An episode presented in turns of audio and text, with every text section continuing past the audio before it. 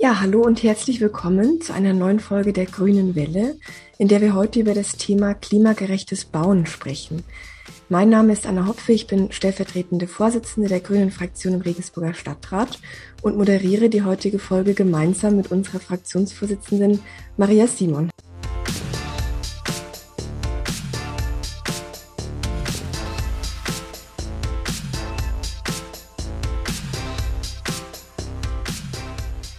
Hallo Maria. Hallo zusammen auch von meiner Seite. Für unsere heutige Folge zum klimagerechten Bauen haben wir uns zwei Fachleute eingeladen, die sich sehr gut mit diesem Thema auskennen. Ich möchte ganz herzlich begrüßen bei uns die Ursula Sowa. Sie ist grüne Landtagsabgeordnete und baupolitische Sprecherin der Grünen im Landtag. Hallo Uschi, herzlich willkommen. Hallo. Und als zweiten Gast darf ich Jürgen Misthol bei uns begrüßen. Er ist parlamentarischer Geschäftsführer und wohnungsbaupolitischer Sprecher der Grünen im Landtag. Und außerdem ist Jürgen auch Mitglied unserer Grünen Stadtratsfraktion hier in Regensburg. Schön, Jürgen, dass du auch da bist. Ja, hallo auch von mir. Ja, wir steigen gleich ein in unsere erste Frage. Uschi, klimagerechtes Bauen ist ja eines deiner großen Themen. Du warst vor kurzem auch bei uns zu Besuch hier in Regensburg. Wir haben das Rubina besucht. Und kannst du uns vielleicht auch am Beispiel von Rubina erklären, was klimagerechtes Bauen eigentlich bedeutet? Und für alle, die äh, das Rubina noch nicht kennen, das ist das neue Gebäude im Nibelungenquartier und Rubina steht für Regensburg, Umwelt, Bildung, Innovation und Nachhaltigkeit.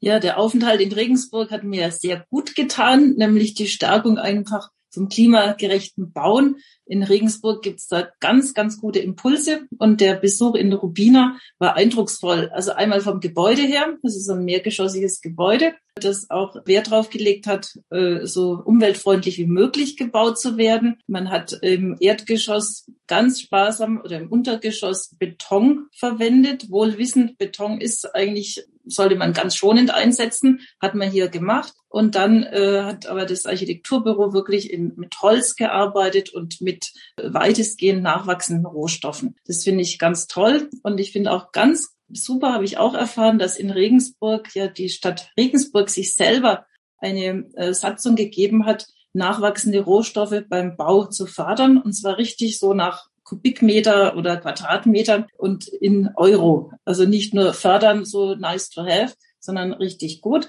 Und ich finde, es ist beispielhaft. Das machen ganz wenige Städte. Das kenne ich nur noch von München. Und ich denke, das wäre auch toll, wenn das eine Welle in ganz Bayern werden würde, dass die Satzungen für nachwachsende Rohstoffe verankert werden. Ja, und Rubina, jetzt nochmal darauf zurückzukommen, da war natürlich das Grandiose, dass auch die Nutzungen selber alle mit dem Thema Energie zu tun haben. Also das kann so ein Think Tank in eurer Stadt sein. Und das Wunderbare war, dass auch an die nächste Generation gedacht wurde. Es gibt da nämlich dann richtige Veranstaltungen oder gute ähm, pädagogische Einheiten, wie man junge Menschen an, auch an MINT-Fächer binden kann und das alles aber auch unter dem großen Dach der Energieeinsparung. Fand ich klasse und ja, ich denke, das sollte noch mehr Schule machen oder Rubina äh, sollte in die Köpfe kommen. Das war jetzt noch so ganz am Anfang. Aber äh, ja, wenn jede bayerische Stadt sowas hätte, wäre es natürlich super.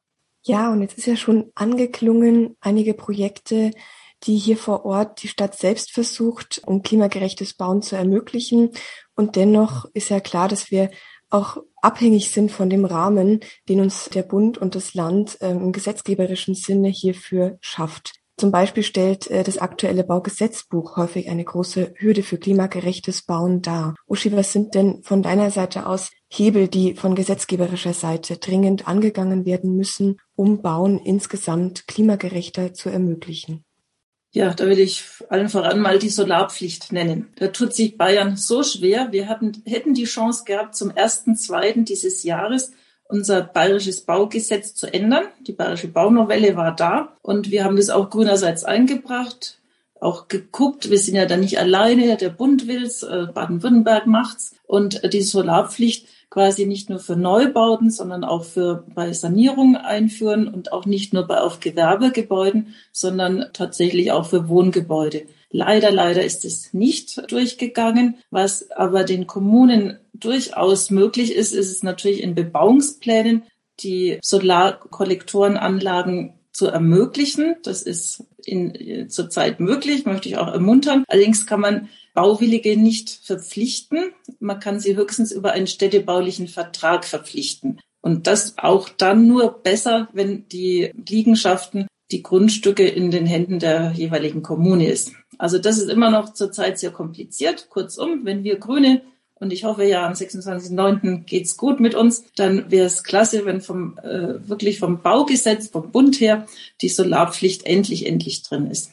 Das ist jetzt ein Beispiel. Es gibt natürlich auch noch andere. Äh, man kann im, im Baugesetzbuch auch die ich nenne jetzt mal ein Stichwort, die doppelte Innenentwicklung verpflichtend machen. Was verbirgt sich dahinter? Die doppelte Innenentwicklung ist das, wenn man innerorts verdichtet, also noch ein Geschoss draufbaut oder eine Baulücke füllt, dass dann bei jeder Baugenehmigung es wirklich verpflichtend ist, eine, einen grünen Ausgleich zu machen. Und was heißt grüner Ausgleich? Man kann dann Grün auf die Dächer bringen, kombiniert mit der Solarpflicht. Das ist also das Beste, dass man Gründächer plus äh, so aufgeständete Kollektoren für jedes äh, Dach individuell entwickelt. Aber dann gibt's auch Grün an der Fassade. Fassaden gibt es ganz tolle neue ähm, Ideen, wie man das gut macht. Nicht nur dann so mickrige Pflänzchen, die dann irgendwie eingehen auf dem Balkon, in so einem Balkongeländer, Gitter, sondern richtig gute, schöne, richtig äh, für auch für Vögel, Nistplätze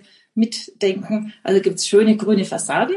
Und dann bleibt natürlich auch der Grund und Boden bei jeder, bei jedem Umfeld. Da kann man auch Vorschriften machen, dass wirklich gute Bäume gepflanzt werden mit äh, einem, nicht nur so Alibi-Bäumchen, sondern Bäume, die auch Zukunft haben oder auch da gute Sträucher oder auch topografisch kann man also aus einer flachen Ebene kann man auch Hügellandschaften mit performen und da ist dieses Grün also auch Fach, Fach, von Fachleuten geplant, etwas, was eine Bereicherung ist und dann auch den Schrecken nimmt. Ich kenne viele Menschen, die sagen, oh Gott, jetzt Innenverdichtung, Innenverdichtung, alles wird nur noch grau und äh, Beton.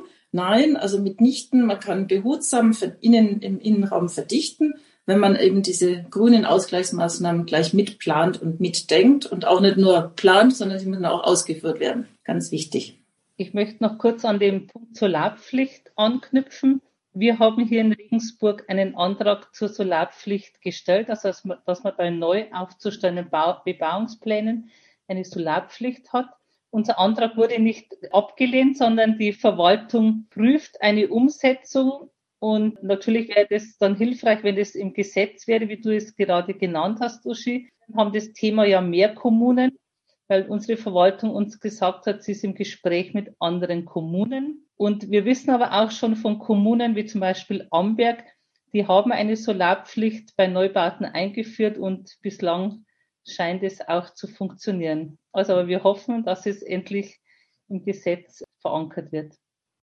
Ja, dann äh, kommen wir nochmal zu einem anderen Thema, und einem Argument, das oft gegen klimagerechteres Bauen vorgebracht wird, nämlich, dass dann die Mieten im Vergleich zur konventionellen Bauweise verteuert werden würden. Dabei steht fest, wir brauchen dringend bezahlbaren Wohnraum auch bei uns vor Ort und das sollte nicht gegen die Belange des Klimaschutzes ausgespielt werden. Jürgen, das ist ja genau dein Thema. Was sind denn deine Erfahrungen zu dieser Debatte und bietet klimagerechtes Bauen nicht vielleicht sogar wirtschaftliche Vorteile? Ja, ich sage jetzt einmal, äh, es ist immer gut, wenn man den Klimaschutz wirklich als Chance begreift und äh, wenn man alle Problemlagen, die da irgendwo am Weg äh, liegen, bis man zum Ziel kommt, auch wirklich einmal äh, durchdekliniert. Und da bin ich auch mit meinem Kollegen Martin Stümpfig, der bei uns in der Landtagsfraktion für Energiepolitik zuständig ist, auch im Gespräch. Wir hatten im Frühjahr äh, diesen Jahres ein, ein Webinar veranstaltet, wo wir äh, unter anderem auch die Bundesdirektorin des Deutschen Mieterbundes eingeladen hatten, weil das natürlich ein Thema ist, ob sozusagen äh, das, was dann an Modernisierungskosten aufläuft, äh, am Schluss eben bei den Mieterinnen und Mietern verbleibt. Und äh, das ist natürlich momentan der Status quo, dass im Grunde die Mieter und Mieterinnen die Kosten bezahlen, weil natürlich die, die Kosten äh, umgelegt werden können und äh, die Einsparungen, die nach einer energetischen Sanierung da sind, meistens nicht das äh, widerspiegeln, was sozusagen an, an äh, zusätzlichen äh, Mietpreissteigerungen äh, hinzukommt. Und äh, wir haben aber die Situation, dass gerade im Wärmesektor die Aufgaben noch wirklich äh, groß erscheinen und wirklich auch groß sind. Wir haben in Deutschland die Situation, dass äh, drei Viertel aller Wohnungen immer noch mit Öl und Gas beheizt werden. Und da wollen wir weg von den fossilen. Wir haben bei den erneuerbaren Energien im Wärmesektor gerade einmal 15 Prozent. Also da sind große Herausforderungen da. Da sind auch Herausforderungen da, das dann mit der notwendigen Man- und Women-Power zu machen, weil das muss ja auch äh, geschultert werden von, von den Handwerkerinnen und Handwerkern, von den ganzen Betrieben, die da unterwegs sind. Und wir wissen, wer, wer in der letzten Zeit einen, einen Handwerker gebraucht hat, wie schwierig das es ist, da jemand zu finden. Und äh, deswegen müssen wir zum Beispiel auch das Handwerk stärken in, in diesem Bereich, um äh, tatsächlich die energetischen äh, Sanierungsmaßnahmen auch entsprechend durchführen zu können. Aber nochmal zur Frage.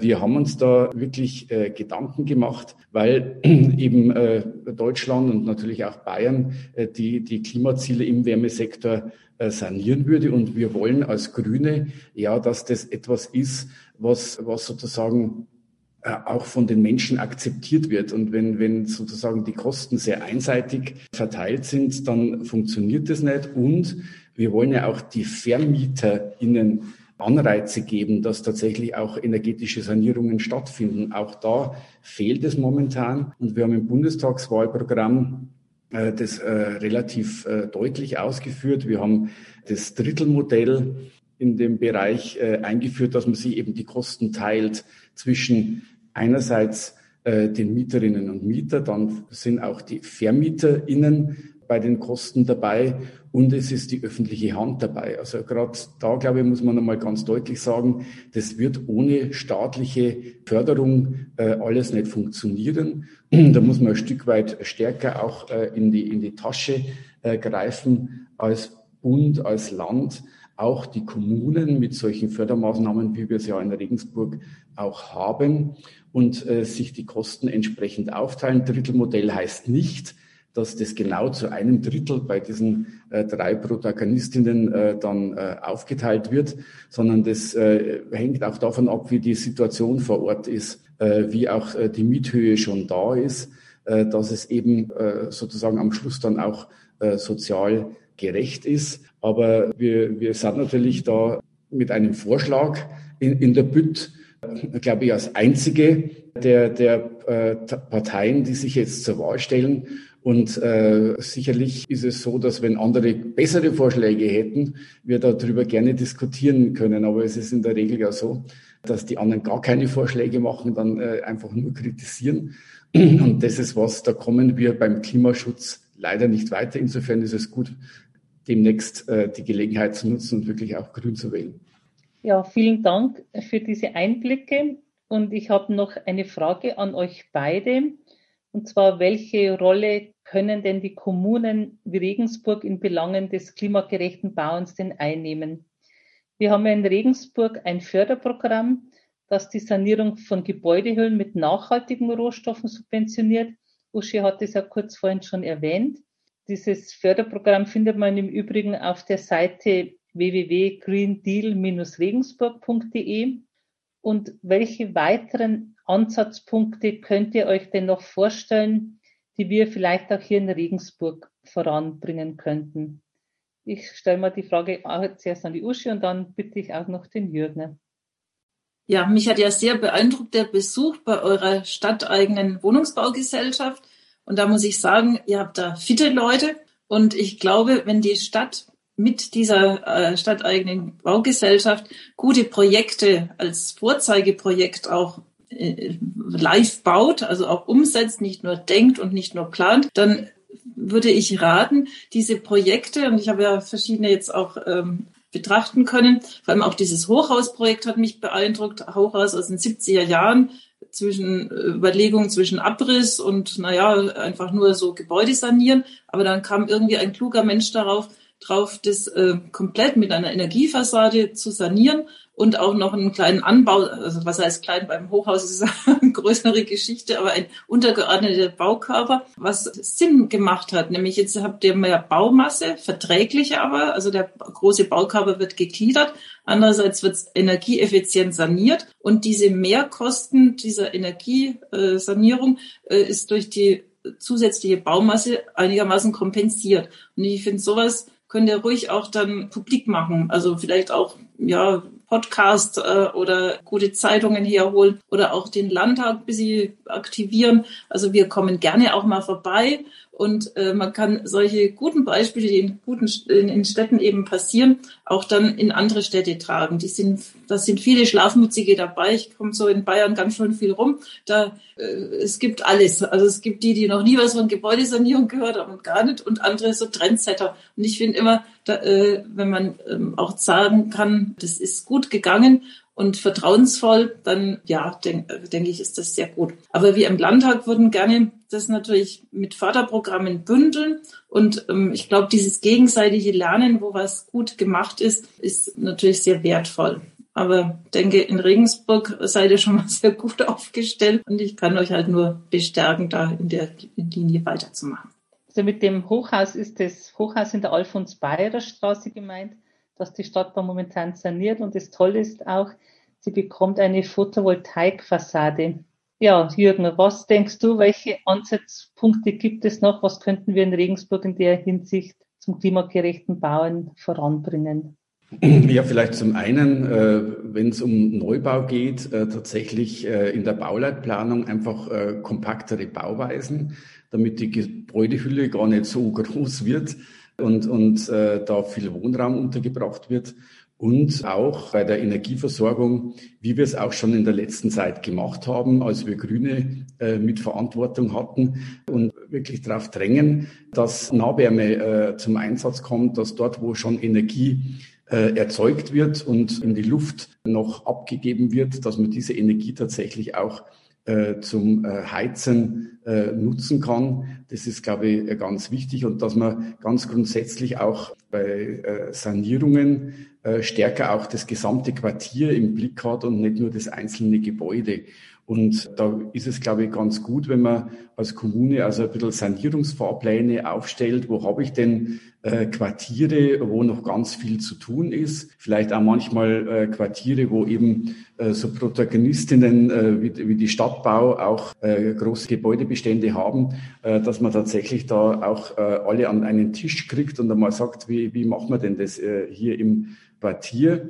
Und dass man auch, da, da ist die Uschi auch mit dem Thema dran, was die Schulen angeht. Äh, wir haben äh, viele Schulen, die so aus den 60er, 70er Jahren sind, wo auch ein großer Sanierungsstau da ist und dass man da also ein Förderprogramm macht, plus Energieschule oder wie, wie, wie kann ich die Gebäude, die ich da habe, wirklich so sanieren, dass deutlich weniger Energie verbraucht wird. Also das, da glaube ich, da gibt es ganz viele Baustellen, äh, wo man äh, auf kommunaler Ebene äh, was machen kann. Und das, das ist das Schöne bei, bei uns in der Fraktion, in der Landtagsfraktion, dass ja viele da sind, wie auch die Uschi zum Beispiel, die ganz langjährige kommunalpolitische Erfahrung haben, weil es ganz wichtig ist, äh, dass man mit diesem Erfahrungshintergrund natürlich dann auch auf Landesebene die Rahmenbedingungen so setzt, dass die Kommunen gut damit arbeiten können. Ja. Da wissen wir auf jeden Fall, gibt es noch sehr viel zu tun auf den verschiedenen politischen Ebenen. Und wir haben ja auch die Wichtigkeit der Bundestagswahl, der anstehenden Wahl mehrfach hervorgehoben. Vielen Dank auf jeden Fall für euer Dasein heute. Vielen Dank auch unseren ZuhörerInnen, dass ihr dabei wart. Die nächste Folge der Grünen Welle, die erscheint dann am Ende September. Da blicken wir gemeinsam auf die Geschehnisse der Stadtpolitik im September zurück und da würden wir uns freuen, wenn ihr auch wieder einschaltet. In diesem Sinne, das war's für heute. Ciao und bis zum nächsten Mal. Ja, vielen Dank auch von meiner Seite an den Jürgen und an die Uschi und bis dahin und eine schöne Zeit und ciao. Ja, danke für die Einladung, danke für das Gespräch und äh, die Anregungen und äh, wir werden das schon äh, wuppen, dass wir tatsächlich beim äh, Klimaschutz in den Kommunen weiter vorankommen. Ja, dann tschüss in die Runde. Ciao.